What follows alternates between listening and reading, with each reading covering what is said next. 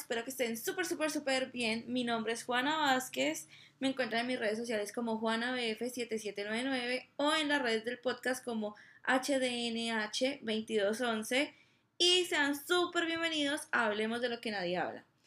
Antes de empezar, quiero recordarles que este no es un programa terapéutico, que yo no soy psicóloga y que cualquier duda que tengan, consúltenla con un especialista o con una persona de su entera confianza quien pueda resolverles todas sus dudas. El día de hoy vamos a hablar de un tema que creo que nos da curiosidad a muchos, hemos oído por, varios, por varias partes, hemos eh, experimentado otros, o sea, creo que esto es un tema que incumbe a muchas personas y también esto es un tema que es buenísimo tocarlo porque creo que hay muchas personas interesadas en explorar este ámbito, entonces es bueno que también conozcan las ventajas, las desventajas, lo que se vive, lo que no se vive, lo que nos hacen creer y lo que no. Pero para hablar de este tema, como yo no he tenido y he vivido esta experiencia, para hablar de este tema tengo una invitada súper, súper mega especial. Es la tercera invitada a este podcast y eso me tiene muy, muy feliz. Entonces, les presento a Vicky, que aparte de ser bailarina, per, universitaria, trabajadora, no, mejor dicho, esta mujer parece la Barbie, hace de todo y hasta más. Entonces se las presento. Hola Vicky. Hola Juanis, ¿cómo estás? Súper bien, me alegra tenerte aquí, me tiene muy contenta. Bueno, antes de empezar, primero introdúcete, cuéntales quién eres, bueno, nada, primero que todo, muchas gracias a ti por tenerme aquí, por invitarme. Eh, pues gracias a todos los oyentes que nos están escuchando y que siguen a este programa a través de sus emisiones. Yo sé que todos los temas que han tocado, pues definitivamente han sido de muchísima ayuda para muchas personas y el día de hoy traemos también un tema que puede salirse un poco de lo normal y de lo regular, pero que a quienes le genera dudas, pues estaremos aquí para resolverlas. Eh, me introduzco, mi nombre es Victoria Rodas, como mi compañera ya lo acaba de decir, en este momento me encuentro estudiando Ciencia Política y Comunicación en la Universidad ICESI de Cali y el año pasado tuve una experiencia eh, internacional como au que va a ser pues nuestro tema el día de hoy. Eh, aparte de eso, pues me apasiona la danza, el servicio social, la lectura, la música, un montón de cosas. Entonces, pues aquí estaremos hablando un poquito de todo. Juana nos guiará y pues mil gracias por tenerme aquí. Bueno, como les dije, esta mujer parece la Barbie. Sí, el día de hoy vamos a hablar de este tema de ser porque creo que esto es algo que de verdad nos interesa a muchos, a muchas. Entonces, primero, Vicky, ¿tú cómo llegas a tomar esta decisión de, bueno, quiero ser au Bueno, yo creo que antes de decirles cómo llegué yo a tomar la decisión de au creo que deberíamos de contextualizar a nuestros oyentes para aquellos que no sepan qué es ser au y qué es este programa, eh, pues básicamente es un programa que, en mi, que existe en muchos países del mundo, pero el más famoso y popular está en Estados Unidos. Eh, un programa que está dirigido a mujeres entre los 18 y los 27 años. También se admiten hombres, pero la población como más, más abundante en general son las mujeres entre estas edades y cuya pues intención en este programa es ir a los Estados Unidos a vivir en casas anfitrionas en donde a cambio de su trabajo cuidando a los niños de las familias americanas, pues las mujeres que se van a este intercambio tienen derecho a hogar, a comida, a unos créditos institucionales con, eh, pues como con instituciones educativas aseguradas en los Estados Unidos, aparte también tienen el derecho a como una mesada de 200 dólares a la semana por su, pues la retribución de su trabajo y pues muchísimas otras como oportunidades que se pueden generar dependiendo de las condiciones en las que la au llega a los Estados Unidos, pues es un programa que tiene como objetivo principal este. Eh, muchas mujeres lo hacen porque quieren reforzar su inglés, muchas otras porque quieren eh, vivir la experiencia de un intercambio cultural, un intercambio en otro país. Hay muchísimos motivos por los que niñas y mujeres entre los 18 y 27 años van a este programa, pero esto es más o menos a grandes rasgos lo que es el programa. Yo personalmente tomé la decisión de irme porque quería un cambio luego de que la pandemia nos super, mega, hiper explotó en todos los sentidos. Yo sentía que estaba súper agotada, que necesitaba un break de mis responsabilidades, eh, quería un cambio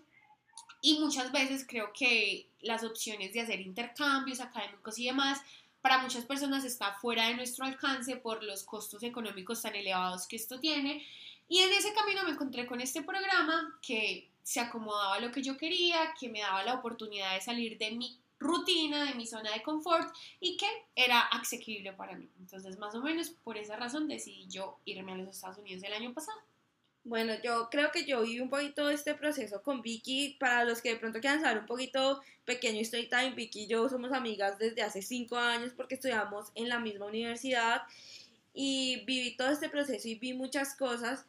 y tuve también la falsa creencia de que creo que muchos tenemos que esto es ir, pagar, saber inglés y te vas y ya eres au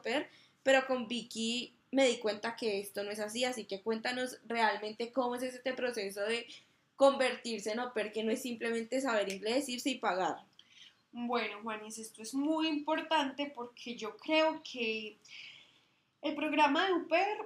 es en sus bases más como en lo que debería de ser, es un programa exitoso que a quienes le funciona, le funciona de manera increíble, pero creo también que todas las mujeres que decidimos o decidirán en un futuro irse a este programa, eh, deben de tener sus expectativas claras porque aun cuando es un programa que te puede ofrecer mucho, también es un programa que creo que no es para todo el mundo. Y esto no lo categoriza como bueno o malo en ningún sentido, sino que es un programa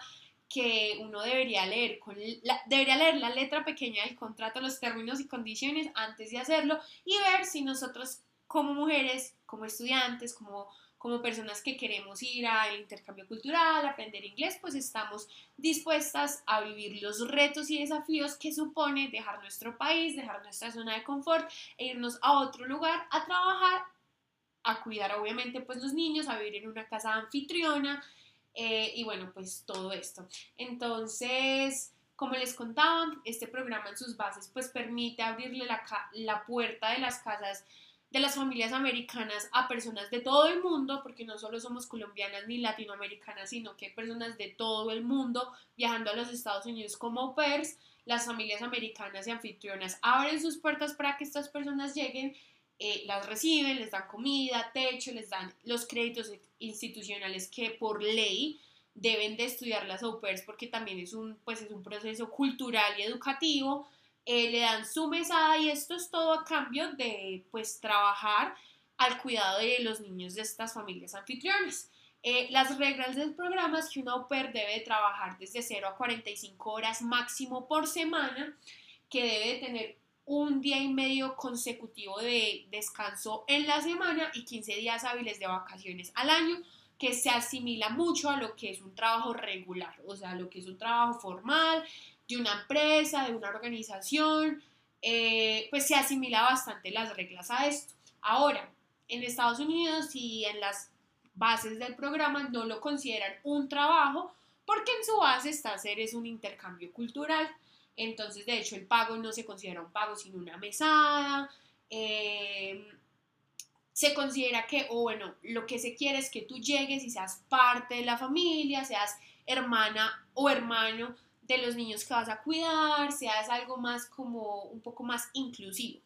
¿Qué pasa? Que esto no se cumple en todos los casos. No quiero ser fatalista y no quiero decir que todos los casos son terribles porque así no es. Han habido au pairs y experiencias hermosas y exitosísimas acerca de este programa, personas que en realidad toman esta oportunidad y la catapultan a un nivel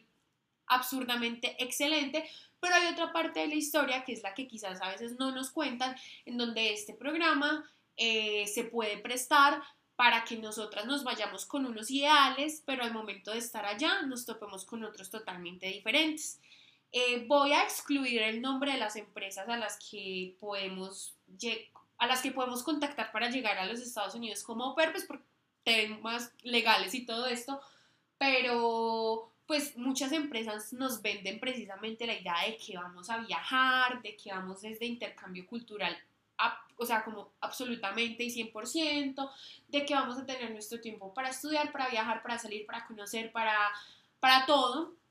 Y esto muchas veces se cumple, pero muchas otras veces no se cumplen. ¿Por qué? Porque muchas de las familias anfitrionas, pues el programa de UPER para ellos es mucho más asequible, Para quienes no sepan, el trabajo de cuidado en los Estados Unidos, las niñeras en Estados Unidos tienen un salario básico en,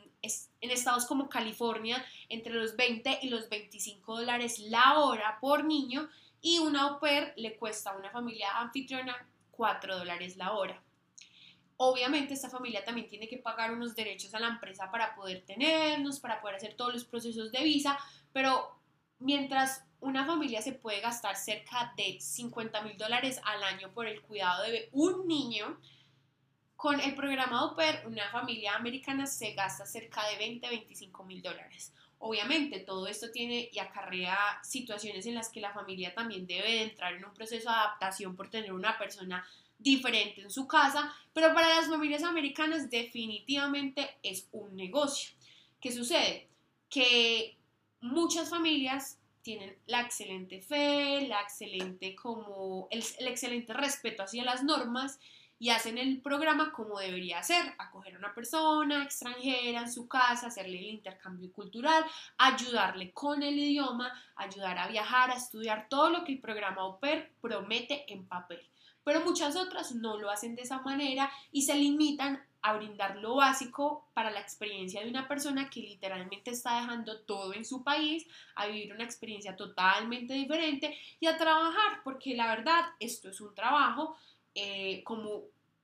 todos los demás trabajos que implica esfuerzo, responsabilidad, horarios, mucho cuidado porque además trabajar con niños es extremadamente duro y más en los Estados Unidos con la legislación que existe en este país tan rigurosa con respecto a los niños. Entonces todas estas son cosas que pues obviamente aglomeran el tema de, ser au pair y mi consejo más grande para que una persona haga este programa es leer muy bien e instruirse muy bien cuál es el programa, elegir una muy buena familia, tomarse el tiempo, no hacerlo a la ligera, porque este programa es un programa muy bueno, en realidad lo es. Simplemente creo que no funciona para todo el mundo y que definitivamente las personas que decidimos tomar la decisión de irnos debemos ser muchísimo más rigurosas con nuestro proceso porque somos nosotros quienes vamos a vivir a la final las secuelas de las decisiones que tomemos antes de irnos, como la elección de familia, que es algo primordial. Entonces, para no extenderme más por ahí, dejo hasta ahí, no sé, Juanis, ¿qué más Bueno, creo que mencionaste algo al principio de todo esto que nos estabas diciendo, como es que cero per no es para todo el mundo, y quisiera que, sin volverme como muy sentenciosa de que, bueno, si eres una persona así, no puedes hacer jamás cero per porque yo creo que cualquiera que tenga un sueño, tenga un reto, una meta que quiera ponerse en la vida lo puede lograr. Si lo trabaja, si lo procesa, como tú decías, como si lo estudia muy bien, pero ¿cuáles creerías que son esas características de una persona que definitivamente debe pensarse muy bien si va a ser oper como esas personas que de verdad tú creerías que no deberían meterse en un programa como este? Ok, yo creo que en vez de decir las que no deberían involucrarse, voy a decir las que sí, para que las personas ya definitivamente, mm, pues, busquen y entiendan como dentro del perfil de ellas mismas si son o no aptas para el programa, desde mi opinión personal también, porque quiero dejar muy en claro que este es un programa en el que atraviesan miles y miles de niñas anualmente y la experiencia de todo el mundo es totalmente diferente. Mi experiencia fue una experiencia buena, fue una experiencia normal. Digamos que cuando yo llegué a los Estados Unidos esperaba algo totalmente diferente, pero aún así me fue en términos generales bien, pero otras niñas que no cuentan con la misma, digamos, con la misma suerte. Entonces, desde mi opinión personal y conociendo que solo es mi experiencia, aislando la experiencia de todas las demás, creo que las personas que se involucren en este programa, lo más esencial, sí o sí, es que te gusten los niños. Muchas niñas deciden ser au pair por el tema económico, porque pues nos dan lo que ya les conté, un pago mínimo semanal de 200 dólares, que al cambio, por lo menos en Colombia, es muy alto, y en el momento de ingresar a este programa, pues todas pensamos como, wow, nos estamos ganando casi un salario mínimo semanalmente y nos dejamos llevar la idea por el dinero, teniendo en cuenta que la situación socioeconómica de todo el mundo puede ser muy diferente y los puede llevar a tomar este tipo de decisiones. Pero muchas veces obviamos el tema de que vamos a ir a cuidar niños y decimos pues que por el dinero lo hacemos pero creo que es fundamental que las personas que se vayan y se involucren en este programa sí o sí sean personas que les gusten los niños, que les agraden los niños, porque si no, el programa va a ser más duro de lo que ya es para esta persona. Creo que eso es lo esencial. Lo segundo que yo creería y es que este programa está muy direccionado a personas que quieran fortalecer su idioma, su inglés, pero también creo que es un error irse a los Estados Unidos no teniendo ninguna base en inglés, o sea, como totalmente a la deriva o sabiendo muy, muy poquito. Y esto no lo digo con tono discriminatorio, sino antes como motivacional para estas personas que quieren lograr ser ópera en algún momento de sus vidas, se preparen académicamente para lograrlo, porque al tener la barrera del lenguaje, creo yo que las barreras culturales se incrementan muchísimo más y pues estamos teniendo en cuenta que estamos llegando a un territorio hostil del que no pertenecemos y que probablemente nos reciba bien, pero puede que no nos reciba bien y tener un entendimiento, creo yo, básico intermedio de inglés podría facilitarle el proceso a muchas personas. Lo tercero es, creo yo, tener, obviamente, esto es algo ya muy personal mío, pero algo que me enseñó muchísimo el programa en carácter personal es que si bien nosotras estamos en papel invitadas a ser parte de la familia y a involucrarnos con los procesos familiares y culturales de la familia anfitriona que nos está recibiendo, creo que hay que tener muy claro también el papel que cumplimos en la vida de estas personas, porque podemos toparnos con casas muy lindas que nos van a recibir, pero al final del día también somos la niñera que cuida a sus niños, lo cual no está mal, ningún trabajo es, es, es como, como es la palabra, como denigrante, pero muchas veces para las familias anfitrionas solo somos una niñera más. Y para nosotros es nuestra gran familia anfitriona, entonces creo que saber establecer límites desde el principio, límites claros y también amables, o sea, no es como no establezcas ninguna relación con tu host family o sé lo más arisca posible para nada. Entonces yo motivaría a todo el mundo a tener una excelente relación con su host family, pero también entendiendo los límites y el papel que estás cumpliendo en esta casa, porque a la final estás cumpliendo una labor y muchas veces a mí me pasaba, se me olvidaba esa línea entre lo familiar, la familia que me estaba acogiendo y mi labor como au pair se desdibujaba porque yo como persona Personalmente, valga la redundancia, soy una persona extremadamente emocionada y sentimental y que se entrega al 100. Y no estoy diciendo en ningún momento que esto esté mal, pero al yo no reconocer y al yo no saber poner límites claros, eso muchas veces me jugó en mi contra eh, durante el año, porque pues cuando uno no pone límites, pues las personas simplemente ponen los de ellos y uno pues ya está a la deriva de las decisiones de alguien más. Entonces mi tercer consejo sería es una persona que sepa poner límites o por lo menos que vaya preparado y preparada para ponerlos en el momento en que los deba de poner. Mi cuarto consejo sería que si van a irse a hacer au pair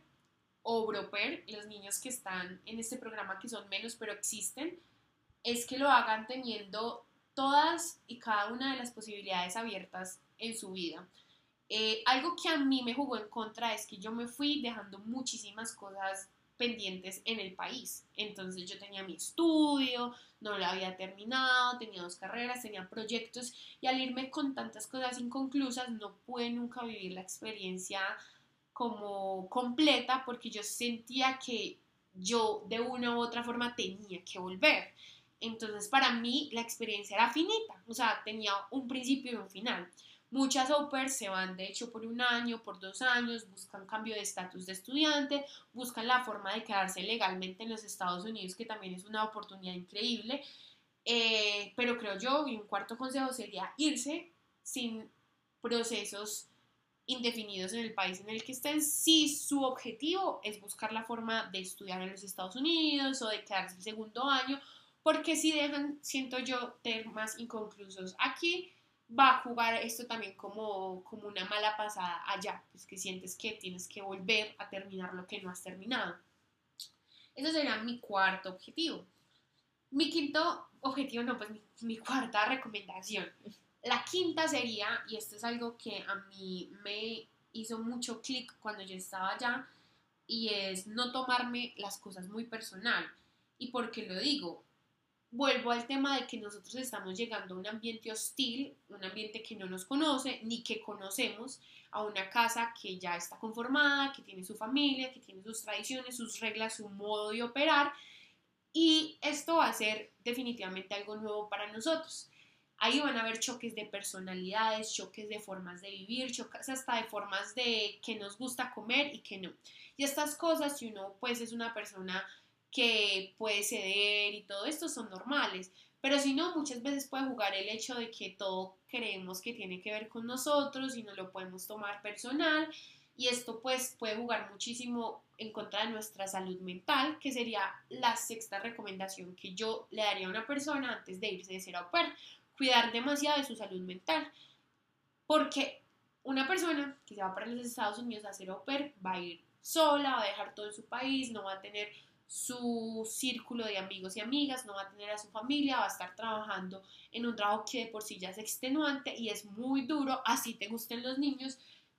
tu salud mental va a estar en riesgo en múltiples ocasiones. Entonces, mi sexto consejo sería cuidar de tu salud mental tanto como puedas y hacerlo tú porque definitivamente nadie lo va a hacer. Ni las empresas, ni las familias anfitrionas, muchas veces ni tu familia ni tus amigos en el país en el que, al que, del que te fuiste, porque ellos siguieron con su vida también. Y eso es algo a lo que también tenemos que caer en cuenta, que las personas siguen su vida mientras nosotros estamos haciendo la nuestra en otro país, en otro programa, en estas cosas, y es algo que en muchos momentos puede jugar en nuestra contra, pero eso sería como un poco los consejos que a mí se me vienen a la mente en este momento y que a grandes rasgos puedo recomendarles, también teniendo en cuenta y haciendo la salvedad de nuevo, que esto todo es basado en mi experiencia, que como les dije fue buena, pero que podría haber sido mil veces mejor si yo hubiese tomado los propios consejos que les estoy dando, si los hubiese tomado desde el inicio, hubiese sabido a qué me estaba enfrentando antes de tomar este desafío tan grande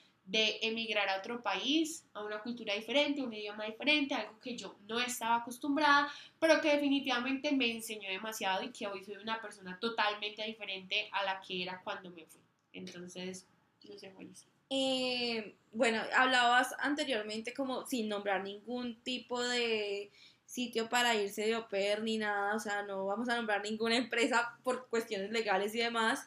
Eh, mencionabas que muchas de estas empresas ponen estos panoramas ideales donde sí, o sea, sabemos que las, estas familias tienen como ciertas obligaciones con las pair, que es darles transporte, educación, darles los, los alimentos básicos, vivienda, pero pues estas empresas se encargan mucho de mostrar una vida perfecta, entonces muestran fotos de au prácticamente que en mansiones, con los supercarros, con los super lujos y obviamente también cuando a uno le hablan de que se va a ganar 200 dólares mm, eh, semanales, uno dice, pues madre, me estoy ganando un montón de plata y esto me va a volver millonaria en 5 segundos. ¿Tú qué piensas de esto que hacen estas empresas y cuál es la realidad de esa ganancia? Porque a pesar de que sí te dan estos 200 dólares, sí te dan la manutención, digamos, de tus cosas básicas, igual hay cosas que tú de por sí vas a tener que pagar dentro del país en el que estás siendo PER. Bueno, eh, esto es un tema muy importante y creo también que tiene mucho que ver con la experiencia particular de cada PER, porque como les decía, las condiciones mínimas que la empresa y la familia anfitriona debe de proporcionarte son 200 dólares a la semana como mesada o pago por tu trabajo, como lo quieras ver, techo, comida, servicios básicos, o sea, todo. Los 500 dólares al año para tu educación, porque es obligatorio que tomes 6 créditos y te tiene que eh, proporcionar el transporte a estas situaciones educativas que tú hayas elegido y eso son más o menos como las condiciones básicas. De ahí para adelante, cada familia decide si te quiere dar condiciones o no extra. En mi caso particular, por ejemplo, la familia me da una SIM card con número y minutos ilimitados para que yo hiciera mis llamadas, para que yo pudiera estar en contacto con ellos. También me proporcionaba un carro eh, para mi uso personal. Eh, yo debía de responder por la gasolina económicamente, pero pues tenía la facilidad de tener un carro para lo que yo quisiera hacer. Habían reglas acerca de este carro, por ejemplo, que es cosas que cuando tú llegas a las casas anfitrionas te das cuenta que hay reglas y que las debes de seguir porque eso es lo que aceptaste, pero que también está bien si tú pues tienes estas reglas claras desde un principio. Y también me pagaron la anualidad del gimnasio. Son tres condiciones extras que no todas las au tienen y que yo sí tuve, por ejemplo. Pero lo que dice Juan es totalmente cierto. Muchas veces las empresas se encargan de hacer un marketing increíblemente denso y grueso acerca de las condiciones en las que las au pueden vivir,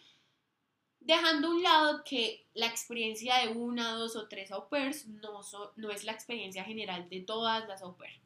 Así como a mí me daban el carro, el celular y el gimnasio, no a todas las au les daban estas condiciones. O por el contrario, a mí me daban estas tres cosas, pero pueden que a otras au pairs habían no sé, casos en las que a una pues la acomodaban literalmente en un apartamento para ella sola o tenía un carro para su disposición y también su gasolina o le daban un celular para ella totalmente nuevo. O sea, hay un montón de casos en esto de la vida de Uper acerca de las condiciones extra que tú puedes tener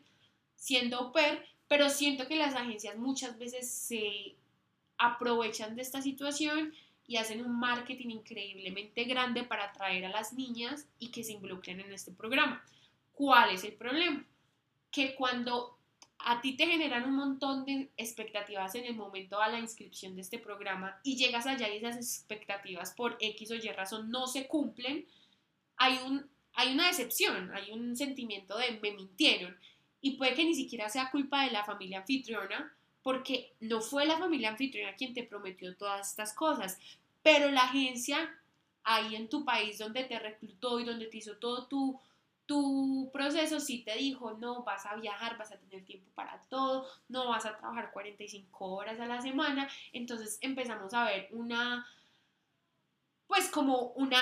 desinformación en la que las au y hasta las hasta las familias anfitrionas caen, porque de hecho, pues mi familia anfitriona muchas veces me contaba que la agencia a ellos les daba un discurso también totalmente diferente. Les decía, les vamos a traer niñas de todos los países que van a estar casi que 100% disponible para ustedes, para, los, para las tareas de los niños, claro que sí, pero van a ser flexibles con el tiempo, cosas que en Estados Unidos en particular no se ve muchísimo porque Allá la flexibilidad tiene un costo y el trabajo de cuidado tiene un costo y todo en Estados Unidos, al ser un país tan capitalista, tiene un costo muy extra. Entonces, claro, este programa es la perfecta solución para muchas familias clase media de los Estados Unidos, trabajadoras. Y si la agencia le dice algo a las familias, pero también nos dice algo a nosotros, y esas dos informaciones son totalmente diferentes, llega a puntos y experiencias de ciertas au en que han llegado allá y se han desilusionado con la realidad que les ha tocado vivir.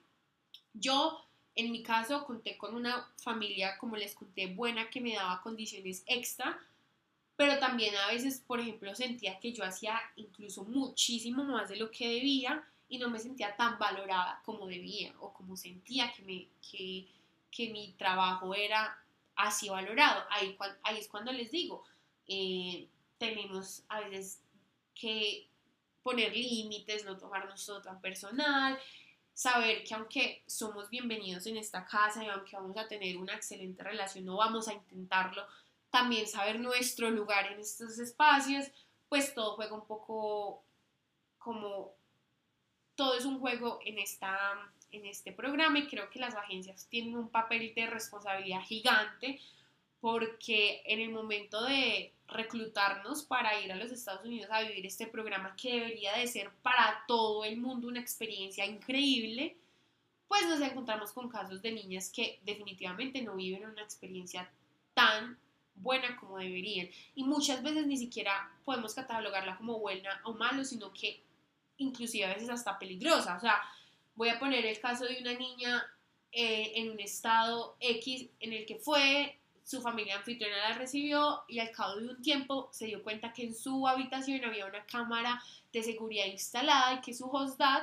la vigilaba por esta cámara de seguridad mientras ella dormía, mientras ella se cambiaba, todo este tipo de cosas. La UPER efectivamente denunció, todo esto se fue a un proceso legal, pero esto se debe precisamente a una falta de, como una falta de escrutinio que a veces las empresas tienen con las familias anfitrionas y que hace que nosotros como au estemos en riesgo. Estoy 100% segura que también han habido casos de au negligentes que han tenido situaciones de negligencia profesional en casas de familias anfitriones que han puesto en riesgo a los niños, pero todo esto también creo yo se da a la desinformación alrededor de este programa y a que a veces nos vamos muy deliberadamente sin saber verdaderamente a lo que nos estamos enfrentando. Bueno, y creo que yo siempre este programa siempre lo he enfocado como a la salud mental, a hablar de los procesos, a hablar de, estos procesos de sanación, de mejoramiento. Y entonces creo que tú también tocabas este tema de la salud mental que a mí me parece muy importante. Y cómo es tener este choque cultural de, bueno, te vas, primero llegas a Estados Unidos y tienes este choque cultural en Estados Unidos y luego un año después te tienes que regresar a tu país porque pues se acabó el programa, porque decidiste no quedarte más tiempo y entonces vuelves a tu país con otro choque cultural y también como tú decías, viendo que tu familia, tus amigos, tu estudio, todas las personas avanzaron a tu alrededor y, y pareciera también un tema como que tú hiciste una pausa en el tiempo, digamos, en tu país de origen y cuando vuelves tienes que retomar desde cero cómo es eso para tu salud mental y para todos estos procesos. Bueno, esto obviamente es un tema, digamos que muy personal de cada persona, valga la redundancia, porque la salud mental de todas las personas es totalmente diferente, nuestros contextos personales, emocionales, eh, las experiencias que hemos vivido, todo pues es muy diferente en cada persona, pero hay algo que yo creo y es que en este programa,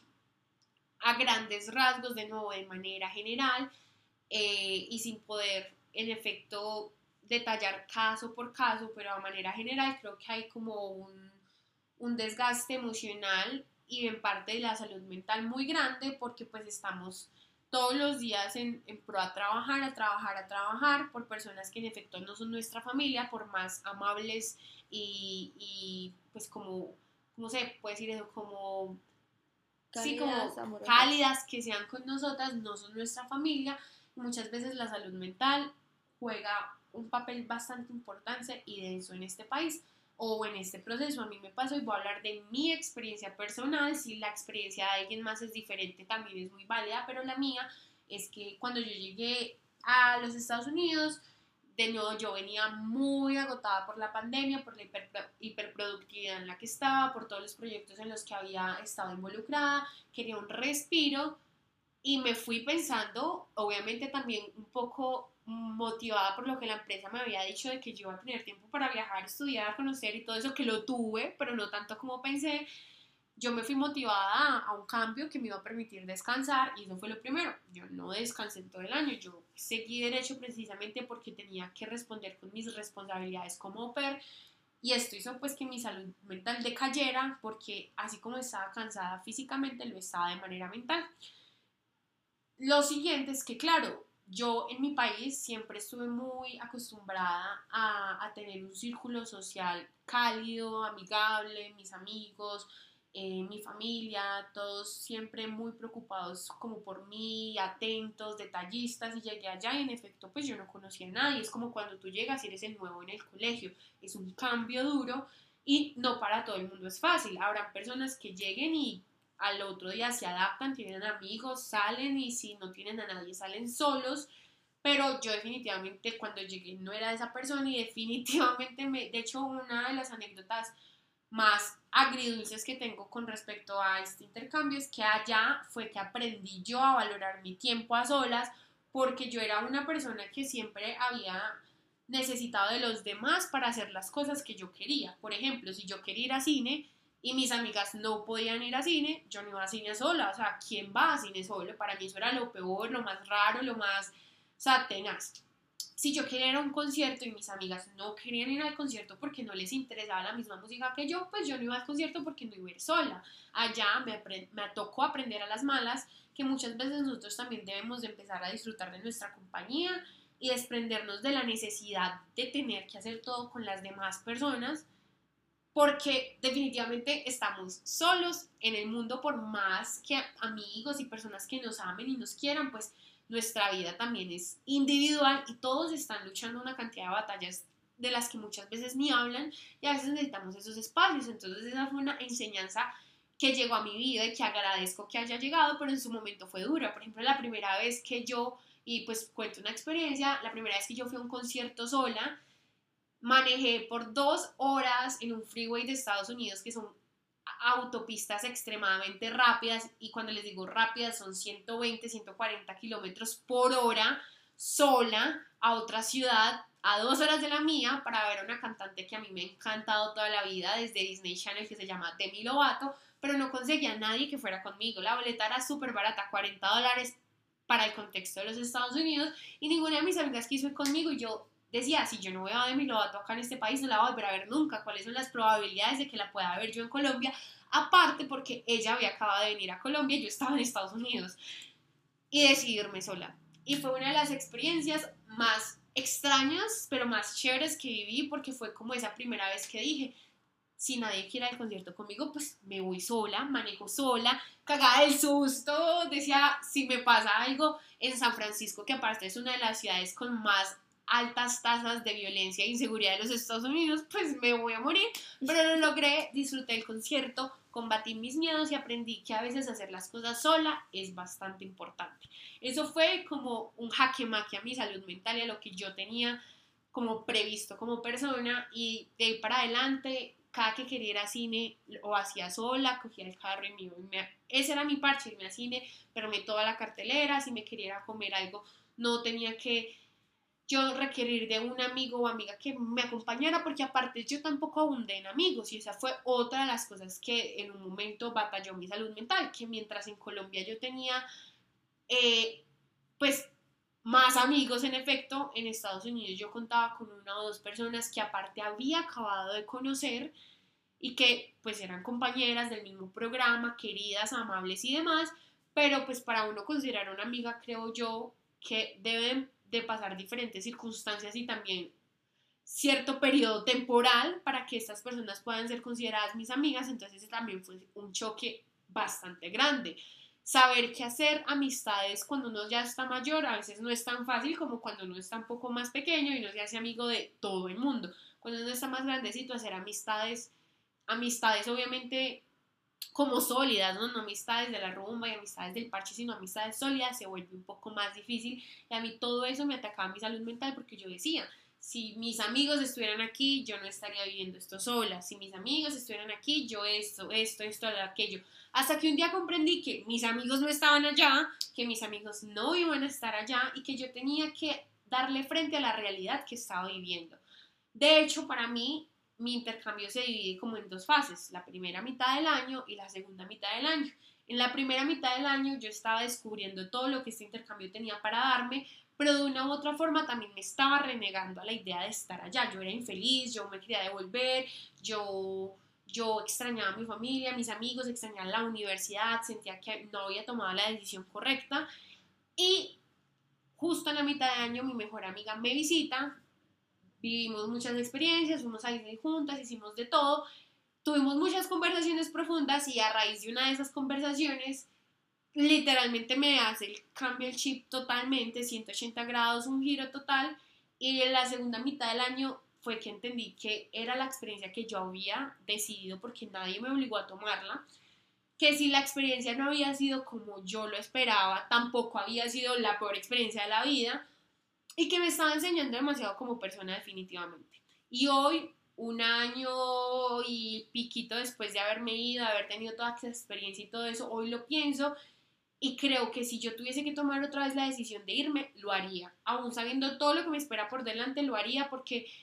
lo que a mí me enseñó como persona y lo mucho que me fortaleció de manera personal y emocional, para mí no tiene comparación. Siento que todas las personas del mundo tenemos que seguir aprendiendo, madurando, teniendo experiencias, o sea, hay muchísimas cosas que no están completas y el trabajo humano es un trabajo en proceso, nunca para. Pero yo soy una persona antes y después de esta experiencia y le quiero dar énfasis a la salud mental por lo que Juanis me está diciendo, porque muchas veces creemos que somos capaces de todo y si lo somos, pero no somos capaces de todo si no le ponemos también prioridad a ciertos aspectos de nuestra vida como nuestra salud mental, nuestra salud física, nuestras emociones, nuestros traumas, todas estas cosas que influyen en nuestro comportamiento a diario. Habían días en que yo tenía que trabajar, me tenía que despertar, tenía que realizar mis responsabilidades, pero física y emocionalmente yo me sentía abatida, me sentía deprimida, me sentía con unas, unos sentimientos de abatamiento, abatamiento, sí, como abatida, o sea, me sentía abatida en todos los sentidos de la existencia. Creo que eso jugó mucho en mi contra. Pero hoy, un año y medio después, y después de toda esta chachara que les estoy diciendo y les estoy abriendo desde mi experiencia personal, creo que fue la mejor decisión que yo pude haber tomado en el momento de mi vida. Creo que me enseñó mucho, que maduré mucho, que aprendí demasiado, que fue la primera vez en mi vida en la que yo me valí por mí misma y mi trabajo, claro está, porque pues yo me fui y con lo que me pagaban vivía y eso es algo que Juan les mencionaba también, aquí pues te dicen 200 dólares, en Colombia es mucho dinero, pero en Estados Unidos no lo es, y menos en un estado como el que yo vivía, que era California. Yo vivía en Silicon Valley, que es la zona, una de las zonas más costosas de los Estados Unidos, porque para quienes no sepan, Silicon Valley es la zona en donde están todas las grandes empresas de tecnología como Apple, como Zoom, como Facebook, como Meta, como todas.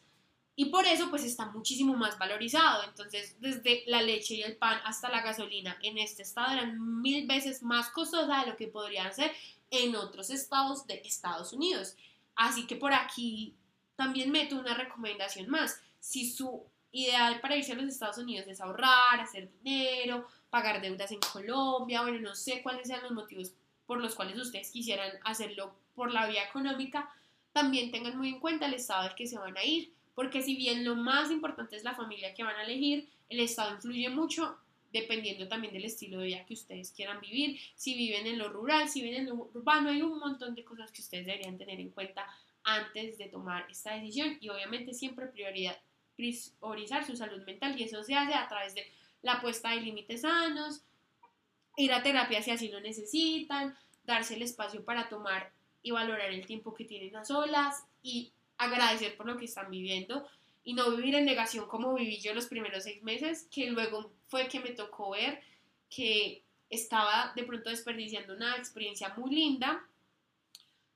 porque las cosas no eran como yo pensaba, pero tampoco pues era para tanto, o sea, yo tenía que tener en mis manos las herramientas para verle lo lindo y lo provechoso a esta experiencia que definitivamente le cambia la vida a las personas. Entonces, pues, no sé, Juanes, ¿qué más? Bueno, yo creo que, primero creo que este es uno de los capítulos más largos que he tenido en este podcast y eso me parece buenísimo, me parece buenísimo que este también fue, creo que un espacio donde Vicky pudo expresar muchas emociones y esto también es algo muy importante y valioso para mi podcast, que aquí esto es un espacio, como dice su título, hablemos de lo que nadie habla, porque muchas veces nos quedamos callados con muchos procesos o de pronto dentro de nuestra vida cotidiana no se abren los espacios para hablar de ciertas cosas que nos guardamos y qué bueno que Vicky haya podido tener el espacio. Si tienes alguna recomendación más o algo con lo que quieras cerrar, nos gustaría escucharte.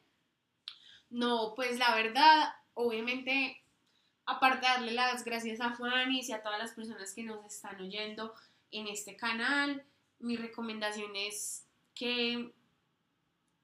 o sea, mi recomendación final, y no quiero irme dejándoles una idea de que este programa es algo malo, por el contrario es algo muy bueno, pero creo que mi recomendación más grande es que sean muy rigurosos y rigurosas al momento de tomar la decisión, al momento de elegir la familia, al momento de elegir el estado y al momento de aceptar las reglas que las familias anfitrionas les imponen, porque todo esto va a jugar un papel fundamental en el año que ustedes van a tener. Entonces, no se estresen con el tiempo, recuerden que el tiempo de todo el mundo es diferente, hay gente que encuentra familia en un año, yo encontré familia en tres días, o sea, esto es algo muy variable para todo el mundo y creo que es adaptable a todos los aspectos de la vida, los tiempos de todo el mundo son diferentes, entonces sean rigurosos con el proceso, busquen diferentes agencias, comparen, establezcan cuáles son los objetivos que ustedes quieren cumplir al irse como operar en Estados Unidos y si al final deciden irse, tengan una experiencia increíble, ábranse a todo lo que este país tiene para ofrecerles, que es demasiado, o sea, yo amo Estados Unidos, a mí me encanta, volvería mil veces y, y bueno, nada, creo que eso es todo por hoy, por mi lado. Les agradezco igual por escucharnos, por tenernos aquí, tenerme a mí aquí hoy, Juanis, muchas gracias. Y cualquier cosa, pues me preguntan. Mi Instagram es arroba it's Victoria, entonces ahí me encuentro. Bueno, ya saben, pueden contactar a Vicky si tienen alguna pregunta. También recordarles siempre, como se los dije en el, uno de los últimos capítulos de la temporada 2, los procesos son de cada quien. Eh, uno puede ir a terapia, hacer meditación, lo que sea, pero... Eh, y esto nos va a dar muchas herramientas, pero al final quien te saca del hueco eres tú mismo con esas herramientas que te va a brindar la vida. Eh, respeten sus procesos, respeten sus cosas, investiguen muy bien como nos recomendaba Vicky. Los amo, gracias por escucharme. Chao.